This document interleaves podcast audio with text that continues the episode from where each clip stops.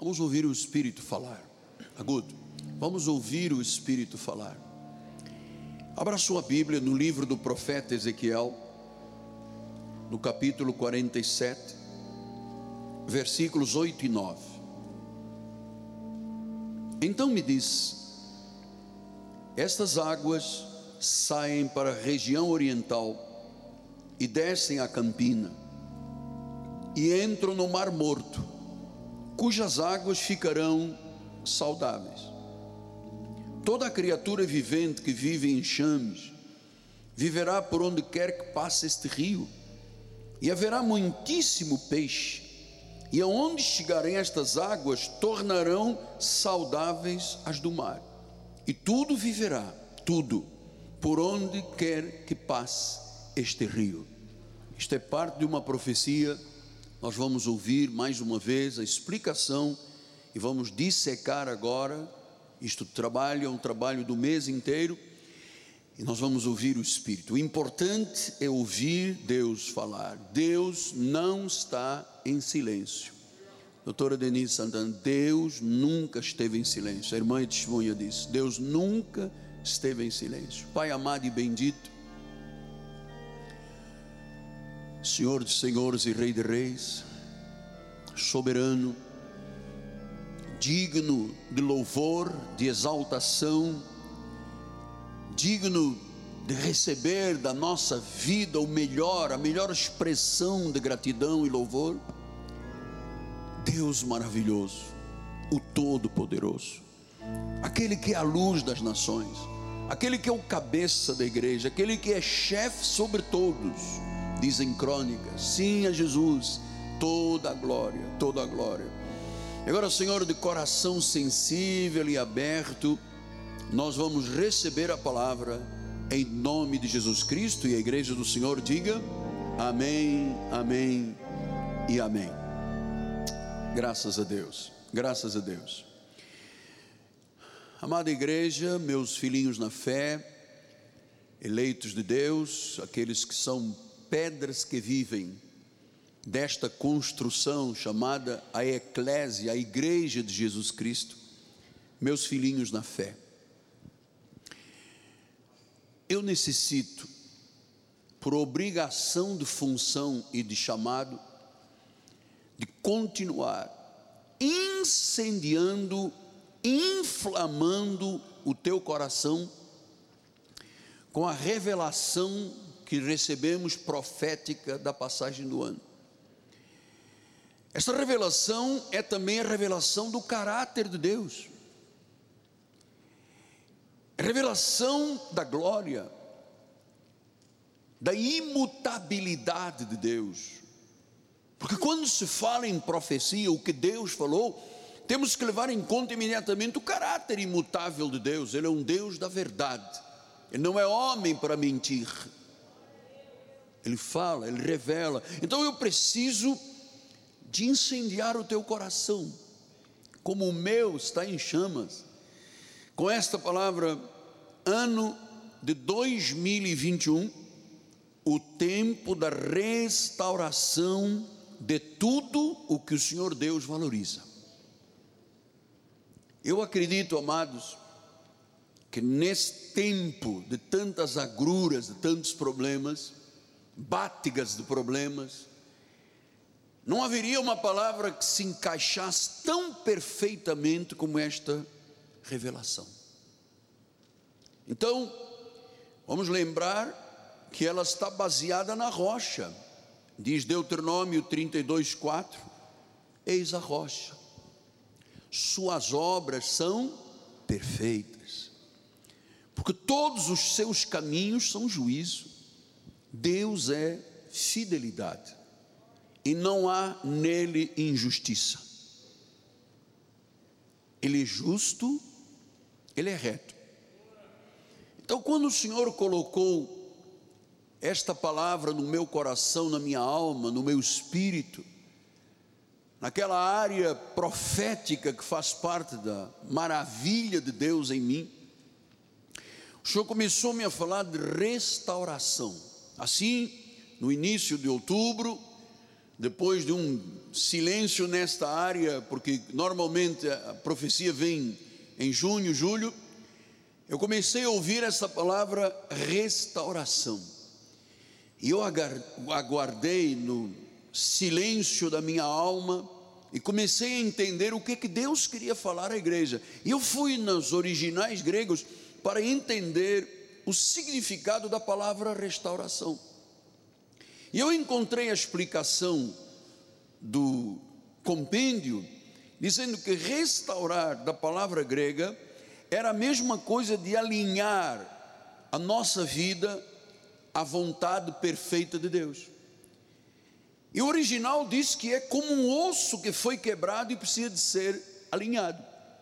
Então nós temos o mestre Ciro preparou para nós aqui uns ossos de cenário, olha só. Não são ossos de é, como se chama aquele dinossauros, né? Você sabe que eu tenho uma tia que é do tempo dos dinossauros, né? Já ultrapassou já quase 200 anos. Então, o que, que a palavra original diz? Que a vida muitas vezes é como um osso. Este é cinematográfico, claro, é cenário. E que às vezes este osso se quebra. E diz que quando Deus fala em restauração, diz o original que ele fala em realinhamento do osso, realinhamento da vida. Você sabe quando um osso é quebrado e se não for alinhado, se ele não estiver na posição anatômica correta, ele não se recupera. A integridade do osso não se recupera e a pessoa tem sequelas. Então, o que que Deus estava dizendo ao ministério desde outubro é que as vidas neste ano a maioria das pessoas em 2020, Maria, eu não quero falar muito de 2020, mas é verdade que tiveram o osso fraturado em alguma área da sua vida. Se ele não for realinhado da forma anatômica, tem sequelas. Você já viu pessoas fraturam uma perna, não cuidam, não cuidam, não realinham, não operam e a pessoa fica com uma perna torta ou um braço torto porque a anatomia é perfeita, quando Deus a criou, é perfeita. Então, para evitar sequelas, o Senhor vem e diz: Eu tenho um tempo de restauração para este ministério. Eu comecei a conhecer e dizer: Senhor, restauração de quê? Ele disse: Dos meus planos. Que em algum momento pessoas se afastaram dos meus planos o osso foi fraturado, ele precisa de ser realinhado. Então, eh, restauração, colocar Deus no lugar correto, primeiro lugar, remover aquilo que ocupou o lugar de Deus. Você sabe, muita gente não vem domingo à igreja, domingo é sagrado, domingo não é nosso, é um dia santo, é um dia de consagração, é um dia de santificação. E pessoas colocaram no lugar de Deus alguma coisa, e Deus disse: Eu vou remover, eu vou remover, eu vou realinhar, remover aquilo que ocupou o meu lugar, aquilo que ocupou o lugar de Deus. Você sabe, muitas pessoas durante esse ano ganharam muito dinheiro e a primeira coisa que fizeram foi se afastar da igreja. Colocaram alguma coisa senão mamon no lugar de Deus. Outras disseram: Não, eu tenho muitos compromissos domingo, eu, eu não, sabe, eu venho aqui de vez em quando marcar o ponto. Então ele disse: Estas vidas são ossos quebrados, que precisam de ser realinhados anatomicamente, para não ter sequelas durante o ano. Então, restauração para preparar o futuro da nossa vida Muitos tiveram efetivamente ruína em algum momento da sua vida. Deixe só lhe dizer isso com muito respeito, muita ética. Amado, mais de 50% dos cristãos de todas as igrejas do mundo se afastaram e não voltaram até hoje. A pandemia simplesmente ocupou o lugar de Deus. pessoa vai à praia, não tem problema na praia, pois não? Não. Vai no mercado, não tem nenhum problema, tem que ir, são as coisas essenciais da vida. Aí um cineminha, desde que as pessoas estejam separadas, não tem nenhum problema. Mercado, cinema, lotérica, banco. Então, filas homéricas nos bancos não tem nenhum problema. Mas o diabo, com a sua fúria, colocou na cabeça de muita gente que a igreja poderia ser um vetor, as igrejas poderiam ser um vetor de contaminação. Então Deus disse: Eu quero restaurar a comunhão da igreja comigo, a vida de oração, a vida comprometida. Ele disse: Eu quero restaurar o significado da igreja. Porque, irmãos, a igreja não é um ajuntamento de pessoas, não é uma reunião é, social rotariano do Lions, não é um sindicato, não é um clube, isto é, onde Deus assiste, é a congregação que Deus assiste, é o lugar da sua manifestação, é o lugar de ouvirmos a voz de Deus. Mas eu posso ficar em casa, está dizendo o irmão: olha, talvez você tenha a sua vida como um osso quebrado. E se você continuar, pastor, mas tem uma comorbidade, ou é sábio que você realmente, se tem comorbidade, não se exponha. É sábio. Agora, se o medo ocupou o lugar de Deus, se a depressão ocupou o lugar de Deus, se a fragilidade das decisões ocupou o lugar de Deus, Deus está dizendo: Eu quero restaurar o significado da igreja. Porque eu sempre fui muito agarrado à igreja, sempre. Desde Portugal, quando eu entrei nas Assembleias de Deus de cadeiras rodas, eu já me apaixonei pela igreja. A igreja para mim era essencial, tanto que a nossa Constituição chama de liberdade de culto. Essencial. E a igreja é lugar da manifestação de Deus. Então Deus quer restaurar na tua vida o significado. Pastor, eu não venho hoje porque eu vou à praia.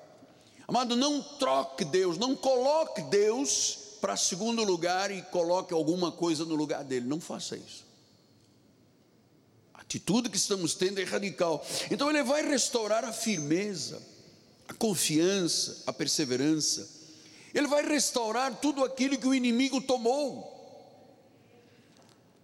Ele vai restaurar as prioridades do reino. Ele vai restaurar para fazer coisas novas, o novo. E ele me disse: a obra da restauração é contínua. Vai começar agora, já começou agora, no dia 1 de janeiro, e ela será contínua. E nós teremos que valorizar as coisas que Deus valoriza, os planos sagrados de Deus. O significado da casa do Senhor, a comunhão dos santos, a vida íntima de oração, o valor e o significado da igreja. Nós temos que ter todos, não ossos quebrados, amados, mas ossos realinhados com a perfeição de Deus. Porque se você não tem um osso alinhado, você tem sequelas, você está entendendo isso? Eu conheço essa questão de osso fraturado, porque eu tive sete fraturas na perna esquerda, esquerda no acidente, perna direita, o fêmur, a bacia, o cóccix, o braço, o rosto. Eu sei o que é fratura. E se os médicos não tivessem alinhado os meus ossos com placas, parafusos e hastes metálicas, conforme eu tenho na perna esquerda ainda, eu não poderia estar caminhando aqui, eu teria uma sequela terrível. Então, meus amados, a obra de restauração, os planos sagrados, confiáveis e imutáveis, os fundamentos e os alicerces da rocha, Deus disse: Eu vou restaurar. Então nós começamos a ouvir Atos 3, 20 e 21, para que as coisas se encaixassem e nós víssemos que a palavra realmente tinha razão, a profecia tinha razão. E ele disse em Atos 3:20, a fim de que pela da presença do Senhor venham tempos de refrigério. E eu creio e recebo no meu espírito tempos de refrigério. Entende, bispo? Tempos de refrigério. Basta de guerra, tempos de refrigério. E ele disse depois: E que envie ele o Cristo, que já vos foi designado Jesus. Versículo 21. Ao qual é necessário que o céu receba até aos tempos da restauração de todas as coisas.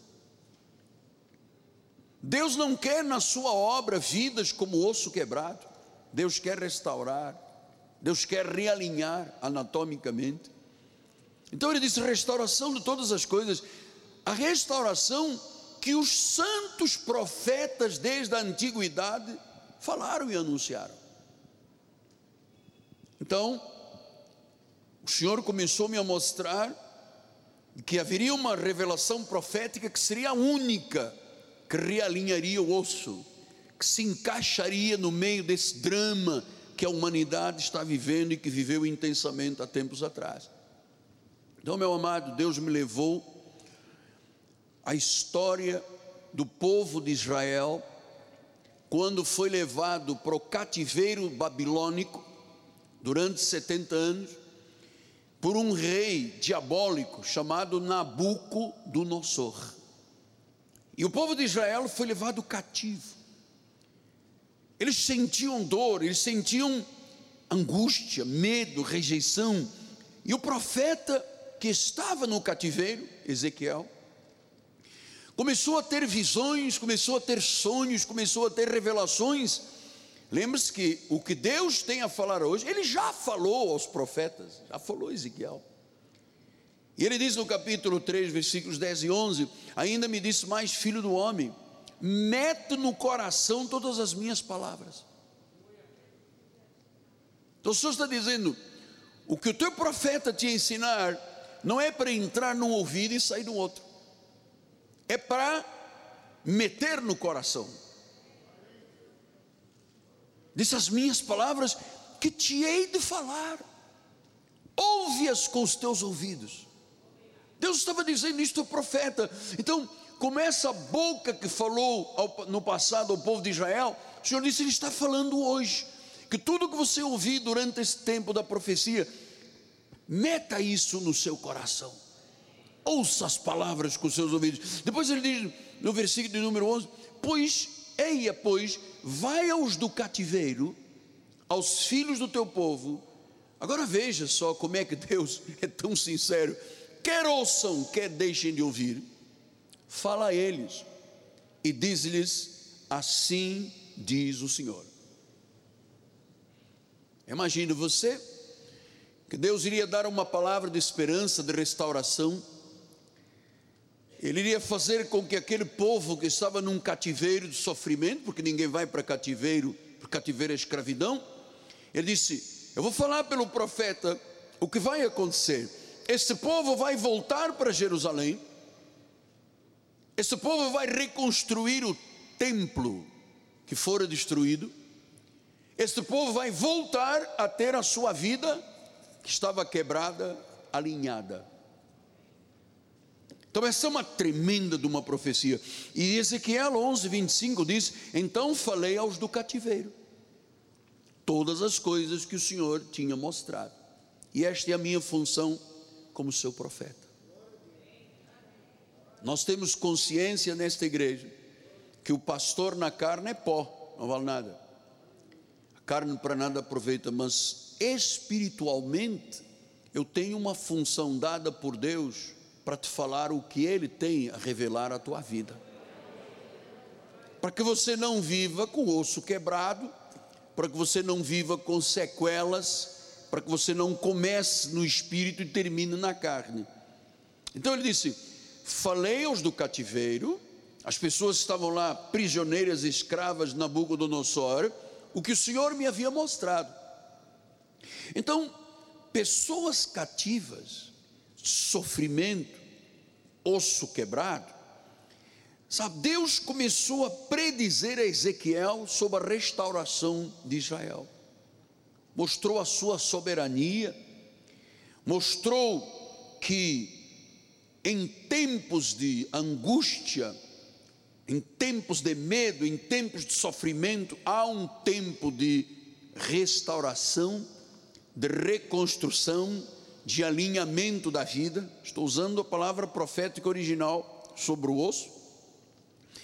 um tempo de recomeço, que é um processo na realidade que Deus vai fazer, e você vai compreender agora como Ele fará até que isso seja realidade profunda na vida de todos nós.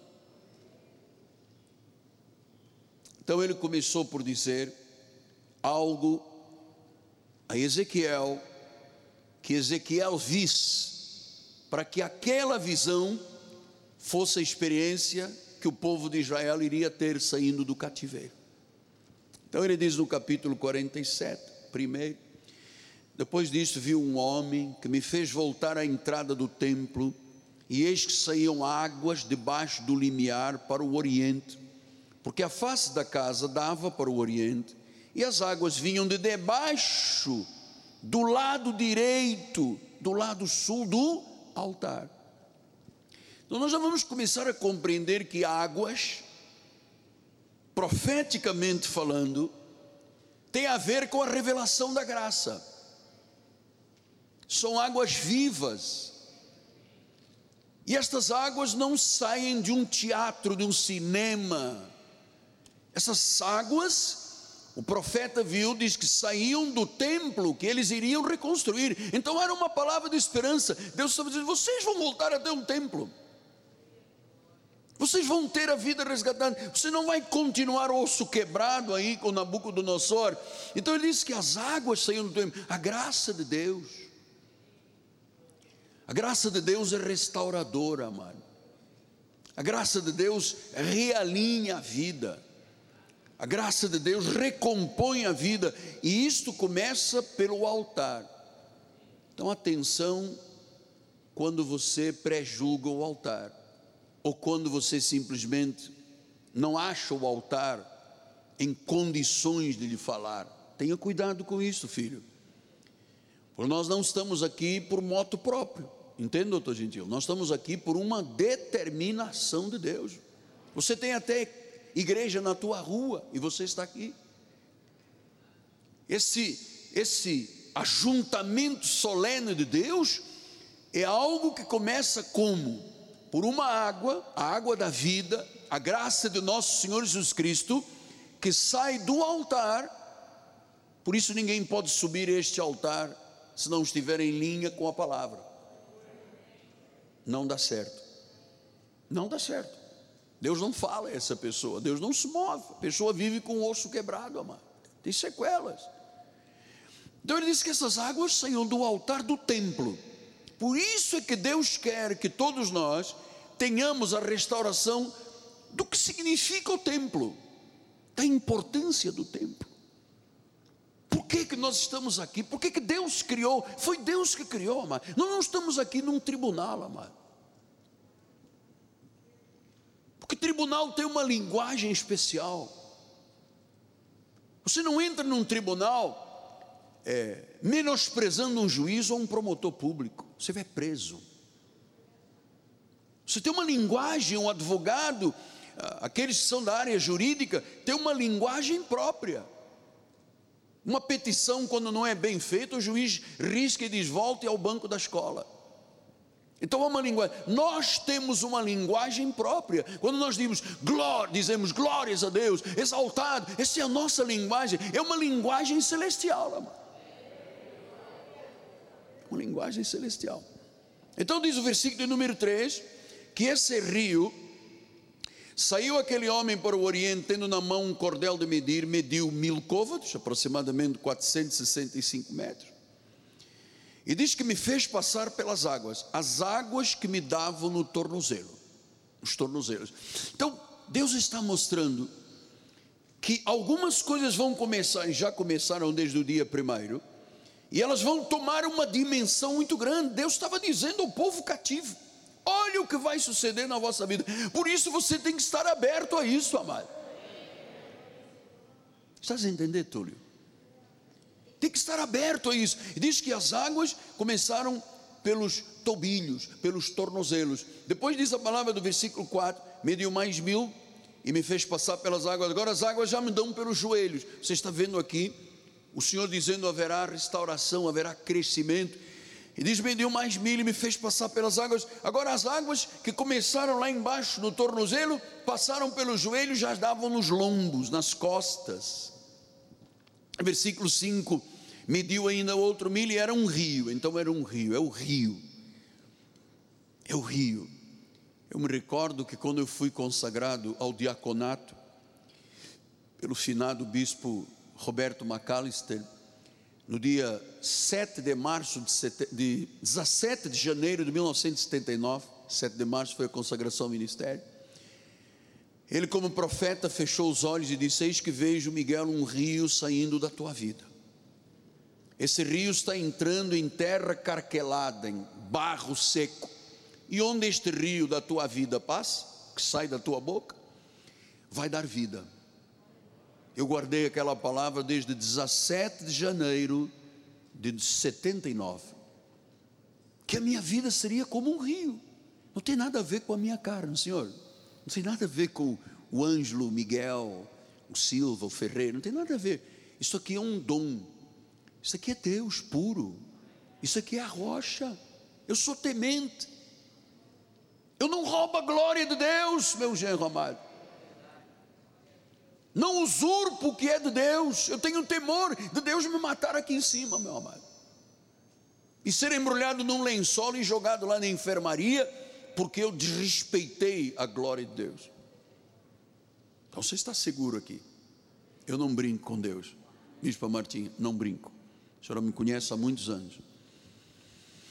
Então ele disse que mediu mais mil já era um rio que não podia mais atravessar ele veio de um filete que saiu do altar, do templo, tornou-se um pequeno rio, depois foi crescendo, foi se avolumando, as águas tinham crescido, águas que se deveriam passar a nado, um rio pelo qual não se podia mais passar. A dimensão do crescimento e da restauração. Lembre-se que Deus estava dando esperança a um povo no cativeiro. Viu, Mercírio? Deus estava dando esperança ao povo do cativeiro. Amado, o que mais nós precisamos é de ser ricos de esperança neste ano. Entender que esse cativeiro que vivemos, literalmente nós ficamos presos dentro de casa, todo mundo engordou porque não tinha por onde andar. Era um cativeiro, e ele disse: Esse rio por onde passar, o rio que não se podia, sabe, não, não dava mais para andar dentro do rio, eram águas tão grandes que só a nado, diz rio pelo qual não se podia passar. Então, o Senhor me disse: Isto é um mistério para a igreja, não é só para Cristo vive, é para esse alcance desta visão mundial. Pastor, mas o senhor é muito pretensioso. Oh, essa voz é matadora de sonhos, amado. Essas são as vozes matadoras de sonhos. Deus disse: é um mistério tremendum. Imagine um povo no cativeiro, imagine uma vida que tem osso quebrado, e Deus lhe dizendo: vai ter esperança, porque um rio de águas vai chegar. A graça de Deus, o amor de Deus, as misericórdias do Senhor vão chegar à tua vida, elas vão se avolumando até ser um rio poderoso. Você recebe essa palavra? Águas miraculosas que saíam do templo, transformando tudo, até a morte virou vida. Então, diz no versículo 8: Disse então, ele me disse então: Estas águas saem para a região oriental e descem a campina e entram no mar morto cujas águas ficarão saudáveis. Então, por que, que ele foi dessa forma? Oriental, porque saía de Jerusalém e entrava pela parte oriental até chegar ao Mar Morto. Mar Morto, amado, é muito curioso. Se ele é morto, significa que não tem vida. Nem nada dentro desse mar tem vida. As águas são pútridas, são podres, estão paradas. Ele tem um sal, 25% do mar morto é sal. E ele tem uma característica muito grande, porque em relação ao nível do mar, ele está 450 metros abaixo do nível do mar. E ele mesmo tem 450 metros de profundidade. Águas mortas. E diz que quando essas águas que saíam do altar, do templo, chegavam ao mar morto, as águas ficavam saudáveis. E eu vou lhe dizer, amado, esta é a minha esperança. Hum, esta é a minha esperança que aquilo que está quebrado, o osso quebrado, aquilo que ficou morto, aquele sonho, aquele casamento, aquele empreendimento, aquele desejo que você engavetou, essas águas vão tornar as águas mortas em saudáveis. Você recebe a palavra? Você acha que Deus está te falando ou não está falando? Deus está te falando. Deus está falando ao meu coração. Então diz o versículo número 9 Toda criatura vivente que vive em enxames viverá por onde quer que passe o rio. Se a graça de Deus chegar a um dependente de droga, um adicto, que tem uma vida morta, pútrida, ele vai viver, vai ser liberto. Se chegar a uma pessoa que se sente pequenina, uns mafete de orelhinha, dizer, mas eu sou uns mafetezinho, como é que eu vou vencer alguma coisa?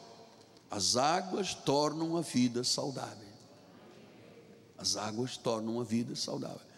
Então, no versículo 9 ele diz: Onde haverá muitíssimo peixe. Até então era um mar morto, até então era apenas um projeto, era um sonho, mas estava lá engavetado, era pequenininho e tal. Mas ele disse: Onde passar este rio, onde esta graça de Deus chegar, no hospital, no CTI, no presídio, amado, nós temos 755 mil brasileiros presos no Brasil.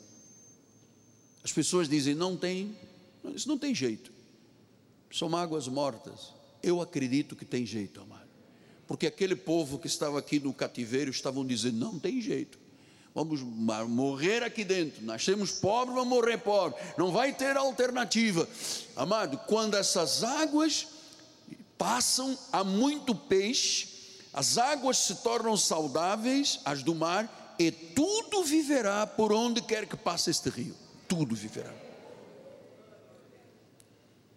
Tudo viverá. As águas que fluem do altar do trono de Deus, da igreja. E diz o versículo de número 10: junto a ele se acharão pescadores, em Angedi, Angenglaém, haverá lugar para se estenderem redes você sabe qual é o nosso Angue, Angue de Angenglaim? É o Brasil. Você que está em Portugal, você que está na África, você que está na Ásia, Deus está dizendo que Ele vai colocar uma rede para ser estendida, e diz que haverá muito peixe de muitas espécies, como o peixe do mar grande, uma multidão excessiva. Pastor, mas eles não estavam num cativeiro? Estavam. Eles não estavam com o osso quebrado? Estavam. Eles não estavam incapacitados? Estavam. Estavam debaixo de um tacão de um rei. E Deus disse: Vou restaurar. Vou restaurar. Pastor, isso é para todos? Não. Não é para todos, infelizmente não é para todos. Porque no versículo de número 11 disse: Os seus charcos, os seus pântanos não serão feitos saudáveis, serão deixados para o sal. Ele diz que perto do Mar Morto tem pântanos, tem charcos. E eu perguntei a Deus, Senhor, quem são charcos e pântanos que vão ficar é, pro sal, que não serão saudáveis? Ele me disse: Olha, os mornos,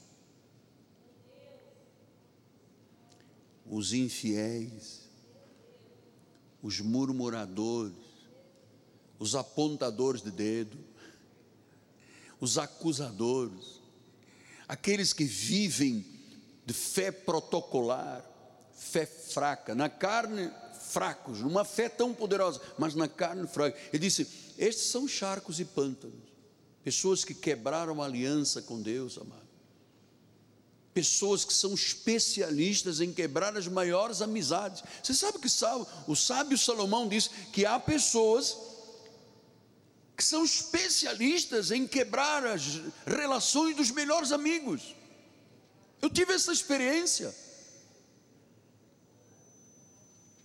pessoas que eram agarradas a mim de tal forma, e simplesmente alguém chegou e separou os melhores amigos, quebraram a aliança, e são charcos. Agora vem o versículo 12: junto ao rio, junto às ribanceiras do rio, as margens, de um e de outro lado, nascerá toda a sorte de árvore que dá fruto para se comer. Não fenecerá, não envelhecerá a sua folha, não faltará o seu fruto, e nos seus meses produzirá novos frutos. Por isso é que começa num pequeno riachozinho e eu vou lhe dizer, Deus começou já. Talvez você não possa ainda enxergar, parece que é muito pouco ainda, mas lembre-se que vai chegar a um rio caudaloso todos os meses, produzirá novos frutos, porque as suas águas saem do santuário, o seu fruto será de, servirá de alimento e a sua folha de remédio. Eu posso ouvir um glória a Deus de você que está lá em cima? O fruto da graça de Deus alimenta e é remédio. Então, amados, nós temos que ir fundo nas coisas espirituais. Eu disse esta manhã, é como limpar um closet. Eu tenho o exemplo da minha mãezinha, quando eu ia a Portugal, Deus a tenha no melhor lugar do mundo, quanto eu amei, e ela me amou, me chamava de anjo. É, e mamãe me levava para ver o closet dela e dizia: Filho, eh, sabe quantos anos tem este casaco aqui? Eu disse: Não, não tenho ideia, mãe. Já tem 32 anos. Sabe esse vestido aqui azul, igual à rainha da Inglaterra, que nunca mais morre, essa senhora é eterna, você sabe. Já vem desde o tempo de Noé. Ela era amiga de Noé, ela entrou na arca, mano. Diz: Olha, este aqui azul celeste, como a rainha Elizabeth, já tem 18 anos. E quando a minha esposa dava coisas para ela, não cabia. Então, às vezes, é preciso limpar o closet, tirar as coisas velhas, as imagens tortuosas, os sentimentos negativos, aquela coisa que a pessoa diz, mas eu vou me vingar, eu vou, mas tira aí, perdoe, tire, limpa o closet estes dias. Aliás, limpa também na sua casa, porque nós costumamos fazer isso em nossa casa. Eu passo lá no meu closet, não, este terno e este terno vou tirar, para que venham outros, porque o sangue não flui se eu garrotear, amado. Então eu dei dois ternos em novembro, ganhei dois ternos no Natal. Então, se você não limpa o closet, você vai manter as coisas velhas da sua vida, você vai manter um osso quebrado, você não tem alinhamento anatômico, você tem sequelas, você vive triste, você vive com expressões depressivas, tomando calmantes, sempre achando que alguém da família tem que morrer, o marido tem que morrer para a mulher ser feliz, a mulher tem que morrer para o marido ser feliz. Isso, isso tudo significa o osso quebrado. Então nós temos que priorizar Deus, restaurar aquilo que Ele valoriza, para que as coisas de Deus tenham um impacto na nossa vida para que tudo onde este rio chegar tenha vida, seja saudável, as emoções boas, as emoções boas. Há quanto tempo você não ri, amado? Você sabe, na passagem do ano, eu fiz uma hora aqui no altar. Minha esposa disse: Você é o presidente da igreja, você, você lançou milhares de conversas. Eu fiz mesmo, amado, porque eu estava foi o mais, a bispa diz: Você foi o mais bagunceiro. E fui mesmo, mãe. Eu peguei confete, eu peguei fitinho, eu peguei aquelas bombas que não rebentavam, mas depois rebentavam. eu fiz bagunça porque eu queria externar a Deus a minha alegria. Deus estar na casa do Senhor vivo, ígido, lúcido, preparado para o combate, o bom combate da fé, meu amado.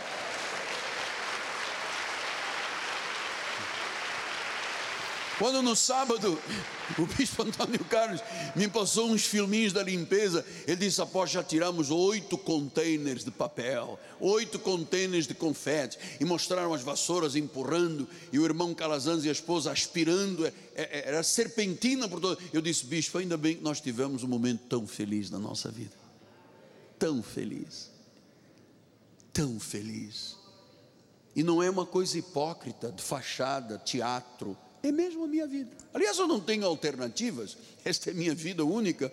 Então, amado, águas que quando chegarem à vida das pessoas darão vida, são águas que saem do templo.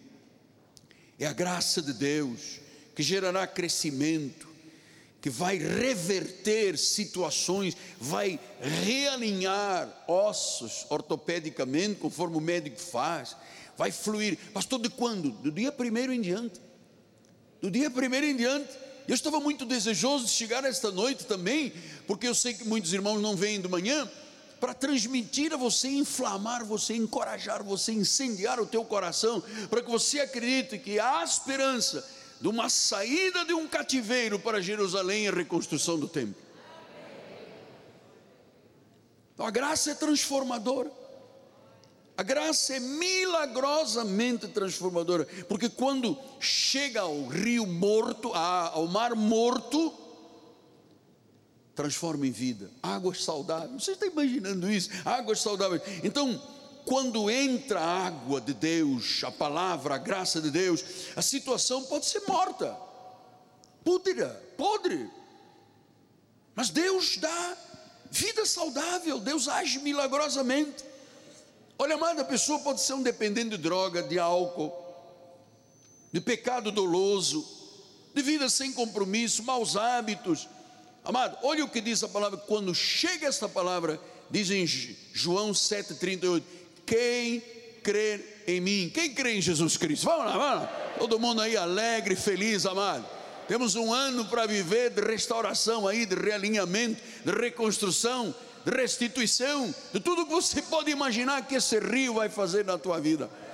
Então eu disse: quem crer em mim, como diz a Escritura, do seu interior, porque você já bebeu desta água, um gole, e agora do teu interior vão fluir rios de água viva. Então, meus amados, eu quero lhe mostrar um exemplo nestes minutos finais. De um homem que tinha uma herança de príncipe, herdeiro de Faraó, um homem poderoso, Moisés. Moisés, que de príncipe se tornou um fugitivo, se tornou um pastor no deserto, e depois quando Deus o restaurou, ele se tornou o maior profeta da Bíblia Sagrada, o grande libertador de Israel. Mas você sabe que Moisés teve um problema dramático na sua vida. Teve um momento que a sua vida ficou osso quebrado. E ele fugiu do Egito porque ele matou um egípcio. E diz o Êxodo 2, 11 a 14, ele diz: Naqueles dias, sendo Moisés já homem, saiu, com saiu a seus irmãos e viu os seus labores penosos. Ele entendeu que o povo estava vivendo de escravidão também no Egito. E ele viu que certo egípcio espancava um hebreu. Moisés não era um egípcio, ele foi criado no palácio de Faraó pela filha de Faraó, amamentado pela própria mãe dele mas ele não era, ele era um judeu, ele era um hebreu.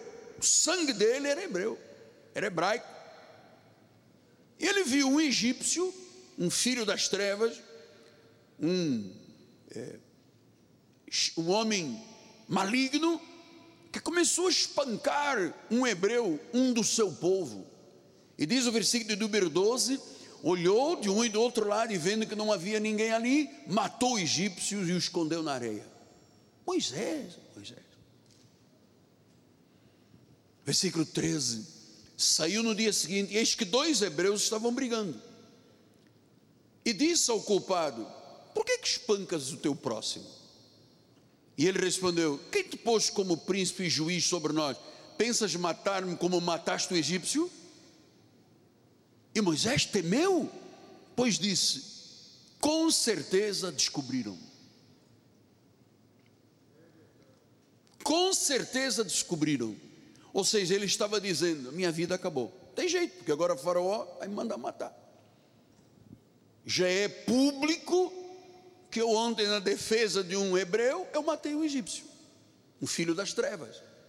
E agora já estão me acusando, então acabou a minha vida. Olha, amados, exatamente esta falta de esperança que Deus veio trazer a profecia da restauração. Porque é, Moisés, quando disse: Descobriram, acabou a minha vida, acabou a minha vida de príncipe, e fugiu, diz o versículo de número 15. Informado desse caso, procurou Faraó matar Moisés. Olha aí. Porém, Moisés fugiu da presença de Faraó se deteve na terra de Midian e assentou-se junto a um poço. Então ele fugiu para as terras de Midian, para o deserto. Tinha herdeiro, filho da filha de Faraó, foi criado por ele, tirado das águas, por isso o nome Moisés, tirado das águas, porque havia uma ordem de Faraó para matar todas as crianças, e a mãe é, de, faro, de Moisés, colocou numa cestinha e botou pelo rio, porque esse rio ia dar nas costas do palácio. E quando a filha de Faraó viu essa criança, disse: Moisés, tirem-no das águas. E a mãe dele estava olhando lá na margem do rio, e ele disse: Precisamos de arranjar alguém que amamente Moisés. E apareceu essa mulher que era a mãe e o amamentou. Ele cresceu um homem poderoso, um príncipe, um herdeiro de Faraó. E de repente ele disse: A minha vida acabou. Descobriram tudo, acabou. Vai sair no Facebook, no Instagram. Ninguém vai começar a falar. A boca de quem está atrás de um teclado não tem limite. É? Já descobriram, eu vou então para o deserto. Ele se tornou um fugitivo. E de fugitivo, quando ele casou com Zípora, filha de Gerson, ele se tornou um pastor de ovelhas. E você sabe, os egípcios desprezavam os pastores. Um homem que tinha sido educado na ciência dos egípcios. Dizem Atos 7, 22, Moisés foi educado em toda a ciência dos egípcios, era poderoso em palavras e obras. Ele era matemático, astrônomo, era cientista, tinha educação que era o top da cultura, que era egípcia. E agora estava lá fugitivo. Agora estava lá à beira do poço, pensando, como Rodin, na estátua de Rodin, pensando: meu Deus, como é que eu meti os pés pela cabeça? Como é que eu matei um egípcio? Pô, mas eu sou um príncipe, sou um homem poderoso, onde é que eu me meti? E ele se reduziu à insignificância. Ele disse: tudo está acabado. Ele se resignou a uma vida de deserto, cuidando de ovelhas. 40 anos. Ele acordava todos os dias e dizia: Meu Deus, onde é que eu tinha a cabeça? Meu Deus, como é que eu fui quebrar o osso da minha vida? Eu poderia ser futuramente o rei do Egito, faraó, mas eu fiz uma opção. Eu, eu, eu, eu prefiro não desfrutar dos prazeres transitórios do pecado, independentemente da fúria de Faraó, mas eu vou para o meu povo. E lá estava o homem como Rodin, pensando, apequenado, um Mafet, pequenino. E Deus, ao fim de 40 anos, chega e diz em Êxodo 33, 17: Disse o Senhor a Moisés: Farei também isto que disseste, porque achaste graça aos meus olhos. A graça é o rio, é a água. Ele disse: Eu te conheço. Amados, dizer a Moisés que era um fugitivo, fugindo da justiça do Faraó, porque foi um homicida. Deus disse: tu achaste graça aos meus olhos. Tu pode estar no profundo do poço, num tremedal de lama, metido com os caminhos mais escuros, mais escuros. Veja, né, eh, Moisés praticou um homicídio, mano. Ele disse: A minha vida acabou. Mas quando as águas do rio, da graça de Deus, chegaram, e quando ele ouviu Deus dizer: Eu te conheço, amado, Deus te conhece. Deus conhece o teu deitar, o teu levantar, Deus conhece os teus pensamentos, Deus conhece até as tuas palavras antes de você as falar, Deus já sabia quais eram as palavras. Ele é poderoso, Ele é onipresente, onisciente, onisciente, onipotente, Ele é Deus, Ele não é uma imagem, Ele não é uma estátua, Ele não é santo padroeiro, Ele é o Senhor. Diga glória a Deus, amado. Versículos 21 a 23. Disse mais o Senhor: Eis aqui um lugar junto a mim. Você vai ficar junto a mim. Tu estarás sobre essa penha. Quando passar a minha glória, eu te porei numa fenda da penha e com a mão te cobrirei até que eu tenha passado. Versículo 23. Depois, em tirando eu a mão, tu me verás pelas costas. A minha face ninguém pode ver. Tu me verás pelas costas tem um lugar do meu lado. Então eu queria terminar, porque nós temos a ceia do Senhor, lembrando que de um homem poderoso, um filho de Faraó, um neto de Faraó, filho da filha, criado dentro de um palácio, de repente, por causa de uma má decisão de vida, quebrou o osso. E Deus disse: A minha graça não é sacrifício, não é pagar preço, não é ralar, não é lamber o chão, não é passar a noite sem dormir, não é passar uma semana sem comer, é por graça. Entende, Marta da Fé? É por graça. Se você tem um lugar ao meu lado, tua vida não está acabada. Eu vou restaurar a tua vida. Você vai ser o grande libertador de Israel. Eu vou mandar que você vá a Faraó e diga: Deixe que o meu povo saia. E os maiores milagres do, do passado aconteceram exatamente com o povo de Israel, sob a liderança de Moisés. Um fugitivo que, quando a graça tocou nele, se transformou num libertador. Era isso que eu queria dizer aos senhores esta noite. Que os senhores recebam essa palavra que os senhores pratiquem esta palavra, que os senhores falem desta palavra, que os senhores confessem esta palavra, que os senhores vejam como é que todas as áreas da sua vida se tornarão saudáveis. Em o nome do Senhor Jesus Cristo. E toda a igreja diga: Amém, Amém, Amém. amém.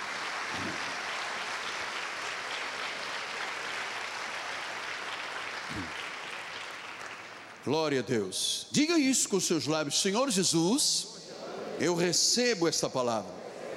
Eu tomo posse desta palavra. Eu confesso com meus lábios o que eu creio com meu coração. Diga restauração. Restauração. Nós vamos agora celebrar a ceia do Senhor. Lembrando a igreja que nós temos kits são invioláveis, foram invioláveis até agora. Não houve manuseio de mão, então não há qualquer contaminação de nada. Você receber, você tira a capinha, tem o pãozinho e tem o cálice com o suco de uva em nome de Jesus. Hum.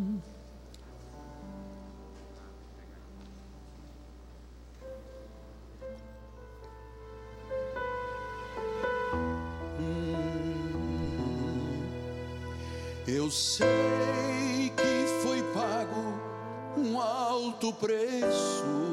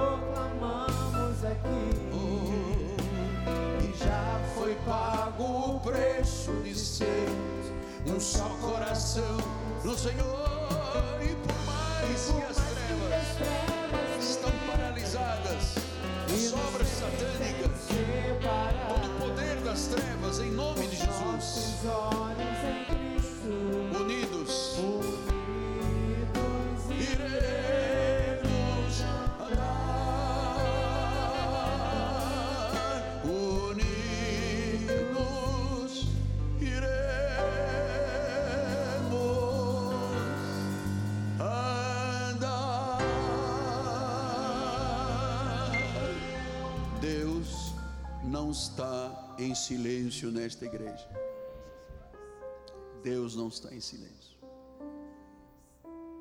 Deus já te falou hoje. Ele já falou o seu coração. E você vai ver como é que essa graça, esse rio, tornará águas mortas em águas saudáveis. Agora, nós vamos participar da ceia do Senhor. Eu sempre estou dizendo à igreja que este é o único momento visível, tangível, é a ceia. E sabe que a ceia, é, efetivamente, não pode ser nunca retirada da igreja. Porque quando Jesus levou, arrebatou Paulo ao terceiro céu, ao paraíso, nós estamos no primeiro céu, nas regiões celestes. Há um segundo céu, que é onde estão os planetas, enfim, as estrelas, as órbitas. Mas existe um terceiro céu, que o homem não pode visualizar. Os astrônomos não têm, eles têm até o segundo céu, mas não podem entrar no terceiro céu. Há uma luz inacessível e imarcessível, que não perde a cor, uma luz. É lá que está o trono. E Deus levou Paulo. Ele disse: Eu não sei se no corpo ou fora do corpo, mas eu sei que eu fui levado. E as revelações foram tão grandes que Deus até permitiu um espinho na minha carne para que eu não me ensoberbecesse. Três vezes ele disse: Senhor, tira. E Deus diz: Não vou tirar. É na fraqueza que você vai aprender a ser forte. E o que Deus revelou a Paulo, o pacto da graça e a ceia do Senhor. Disse: Estas são as instruções que eu recebi do Senhor. Eu vos passo. E é o que nós vamos fazer? Em obediência à palavra. Em obediência à palavra.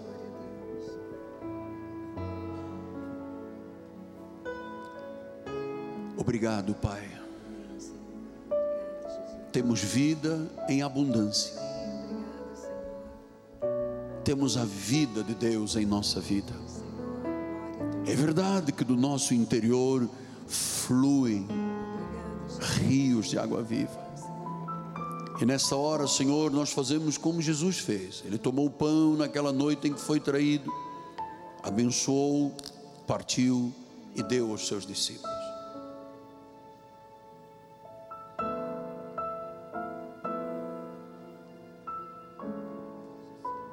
E ele disse: Comamos todos até que eu volte. Comamos em nome de Jesus.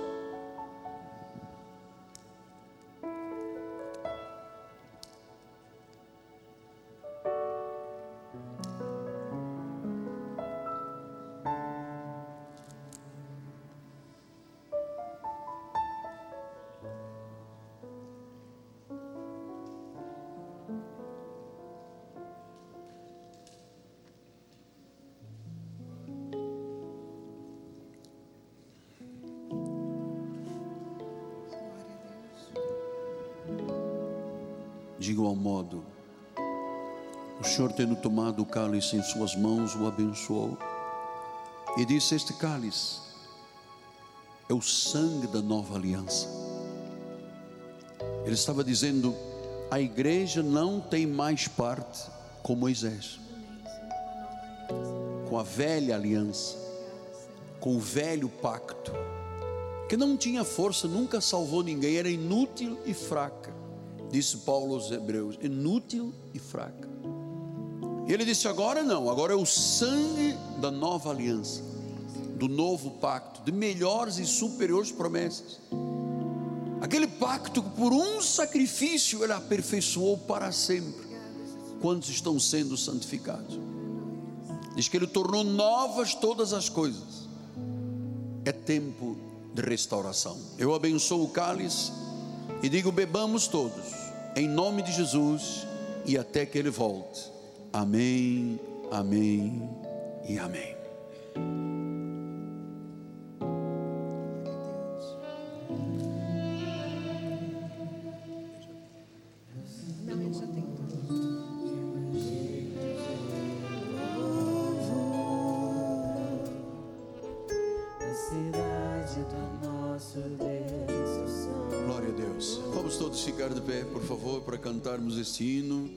Terminando o nosso culto. E toda a terra, oh, levante as mãos para os céus. Grande é o Senhor em que nós temos a vitória e que nos ajuda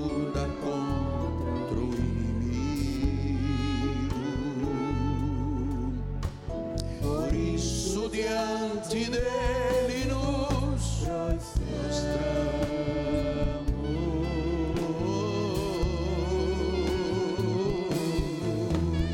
Queremos o teu nome engrandecer e agradecer-te por tua obra em nossas vidas. Confiamos em teu